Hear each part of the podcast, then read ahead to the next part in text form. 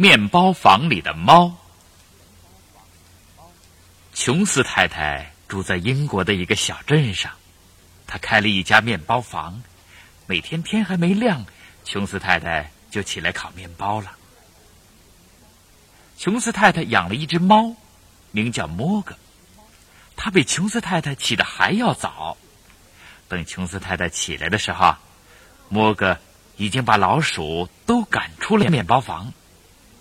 他很想在炉子边上暖和暖和，可是啊，琼斯太太就是不让他坐在炉子边上。炉子边上放着许多生面团，琼斯太太在生面团里放了酵母。不一会儿，生面团就变得又光洁又大。琼斯太太用面团做蛋糕和面包，又大又香又软，可好吃了。琼斯太太不让莫格在炉子边上坐，莫格就到水池里去玩。莫格可喜欢玩水了，他坐在水龙头边上，用爪子去打落下来的水珠，把水弄得满屋子都是。莫格，你太淘气了，你把水都甩在面团上了，出去，讨厌鬼，出去！琼斯太太生气了。出去就出去，我又不是故意的。莫格伤心的走了出去。外边正下着大雨，河水变得很急，正从小镇上流过。有几条小鱼被河水冲了下来。哈哈，太好了！我不用到河里就能吃到鱼了。莫格蹲在水里找起鱼来。不一会儿。他的身上就全被淋湿了。阿嚏！莫哥打了个大喷嚏。琼斯太太听见了，就打开门，大声喊：“莫哥，我已经把甜面包放进烤炉了，现在你可以坐在火炉边上啦。”莫哥一进门，就连着打了九个喷嚏。琼斯太太赶紧用毛巾把莫哥擦干。天哪！莫哥，这下你要感冒了。你先喝点牛奶，乖乖的坐在这儿等我回来。我去给你买点感冒药。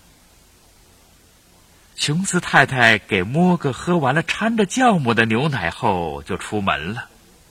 你猜猜，接下来发生了什么事？莫哥在火炉边睡着了，酵母把莫哥发的越来越大，开始。大的像一只绵羊，后来大的像一头驴子，再后来大的像一匹马，接着又大的像一头大河马。最后，他把琼斯太太的墙壁给撑破了。现在，摩格的身体又被大雨淋得很湿了。摩格被大雨淋醒了。他根本不知道发生了什么事，就伸了个懒腰，哗啦啦，琼斯太太的房子全散了架。琼斯太太回家一看，吓得大叫起来。全镇的人都起来了，大家都觉得很惊奇。他们都很喜欢琼斯太太，更喜欢琼斯太太做的面包，就让琼斯太太搬到镇公所去住。琼斯太太说：“我不能让摩格淋雨了，他已经在感冒了。摩格是只好猫，让他也住到镇公所去吧，他不会伤害任何人的。”镇长说：“这可不行，他要是没完没了的长，会把镇公所撑破的。再说，他要是一屁股坐在人的头上怎么办？他这么大，给他吃什么呢？我看最好让他到山上去住。”人们开始叫起来：“这么大的猫太可怕了，快让它滚到山上去！”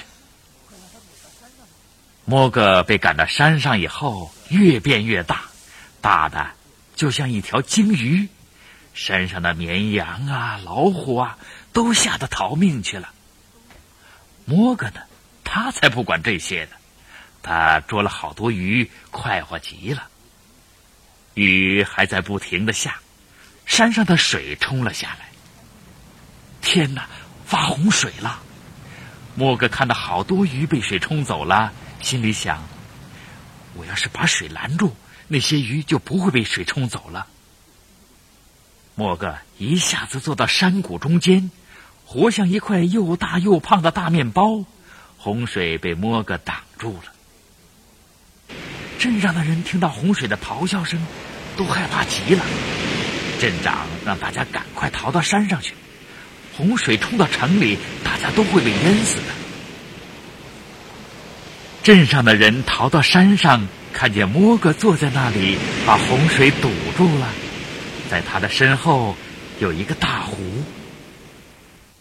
镇长对琼斯太太说：“琼斯太太，让你的猫待在那儿，千万别动。它要是动一动，我们都会被洪水冲走的。让我们在山谷里修一条水坝。”把洪水挡住。琼斯太太说：“只要在他的下巴下面挠痒痒，他就会老老实实的坐着。”全镇的人轮流在摩哥的下巴下挠了三天三夜的痒痒。工匠在那儿修建水坝，人们还给摩哥送来各种各样好吃的东西。可是，摩哥什么也不要吃。他的肚子里早就装满了鱼。水坝修好了，洪水给拦住了。镇长对琼斯太太说：“现在我认为，莫格确实是一只温和的猫，它可以和你一起住在镇公所里了。”他给莫格挂上了一块很大的金质奖章，上面刻着一行字。摩格救了我们的城市。